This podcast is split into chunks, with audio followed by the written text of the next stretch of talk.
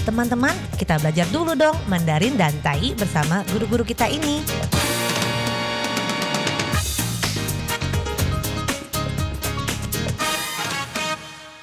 Apa kabar? Tadjahau, saya Maria Sukamto. Tadjahau, saya Ronald. Tageho, apa kabar? Selamat berjumpa bersama kami berdua dalam kelas belajar bahasa Mandarin dan Tai bahasa Taiwan Dan juga bisa mengajak teman-teman Anda untuk belajar bahasa Indonesia di sini. 在这里呢，您也可以跟着一起学习印尼语哦，不会没有关系哦。Ikutilah apa yang kami ucapkan，就是跟着我们一起把句子大声的念出来，把发音先学好，就一个很好的开始了。Yaitu kita mempelajari dulu pengucapan yang tepat dan benar, maka merupakan suatu awal yang sangat positif dan sukses sekali untuk mempelajari bahasa asing apapun. Nah, baiklah, sekarang kita mempelajari sebuah kata datang, datang yang sama dengan berasal, yaitu 来自 berasal. 来自，来自，但意是对，对。 Dan sebelumnya kita telah mempelajari kalimat mereka datang atau berasal dari desa kecil di Jawa Timur. Masih ingat? Hai Citema? 他们来自东爪哇的小镇，但意是因对当兵爪哇的小波头来的。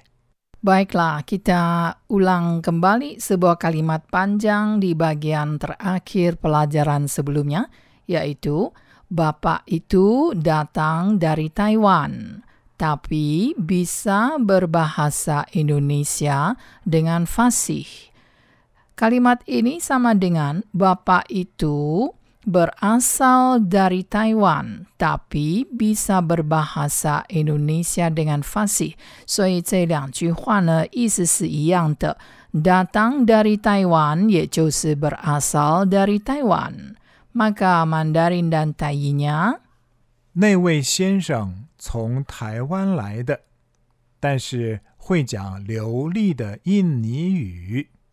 Bapak itu datang dari Taiwan, 那位先生从台湾来的， tapi 也就是 tetapi bisa berbahasa Indonesia dengan fasih. 但是会讲流利的印尼语。 Dari kalimat ini, 从这个句子呢，我们看主词 subjek bapak itu 那位先生，bapak 就是先生，那 adalah 那个 itu。如果是 ini 呢，ini 就是这个，但是 karena itu adalah kata ganti orang, maka menggunakan 位。这位 kalau benda, maka kita bisa menggunakan ke, 那个 atau 这个。Kalau manusia, maka kita menggunakan 位。 这位先生 bapak ini, 那位先生 bapak itu datang dari Taiwan. Itu sama dengan berasal dari Taiwan. 这个是一样的说法，就是从台湾来。dari 就是从，在这里这个 datang 呢就是 berasal 的意思，就是从什么什么地方呢？ 在这里是从台湾来的。Masih ingat, hai cita ma sebelumnya dalam pelajaran sebelumnya telah kita pelajari dari mana, datang dari mana, 从哪里来呀？Nah, kalimat ini juga mempunyai arti yang sama, berasal dari Taiwan, 也可以说 datang dari Taiwan. Berbahasa Indonesia，在这里我们看到 ber 字首，artinya 讲印尼语 atau 说印尼语。ber di sini merupakan sebuah kata kerja，这里呢是变成了一个动词了。bahasa 是一个名词，加了 ber 字首呢，变成一个动词，变成了讲或者是说。berbahasa Indonesia 就是 berbicara bahasa Indonesia， 就是说印尼语或者是讲印尼语。Bapa dari Taiwan itu 从台湾来的那位先生呢，bisa berbahasa Indonesia 会讲印尼语，dengan fasih 流利的，dengan fasih 流利的，在这里这个 dengan 呢就是等于的，jadi sama dengan de di sini。Ia bisa berbahasa Indonesia dengan fasih，他会讲很流利的印尼语。等于是，迄位先生是对台湾来的，但是印尼语讲了真骨溜。迄位先生是对台湾来的，但是印尼语讲了真骨溜。Baiklah, kita lihat sebuah kalimat yang agak pendek. 我们来看比较短一点的句子。Buah apel ini datang dari negara mana？这苹果是来自哪个国家的？ Buah apel ini datang dari negara mana？这苹果是来自哪个国家的？ Buah apel ini datang dari negara mana？等于是，这个苹果是对倒一个国家来的？ Buah apel ini datang dari negara mana？这个苹果是对倒一个国家来的？ Kita lihat kalimat ini. Subjeknya 主词是 buah apel. Apple 是从这个英文 apple 过来的 ，jadi apple 就是 apple，也就是苹果。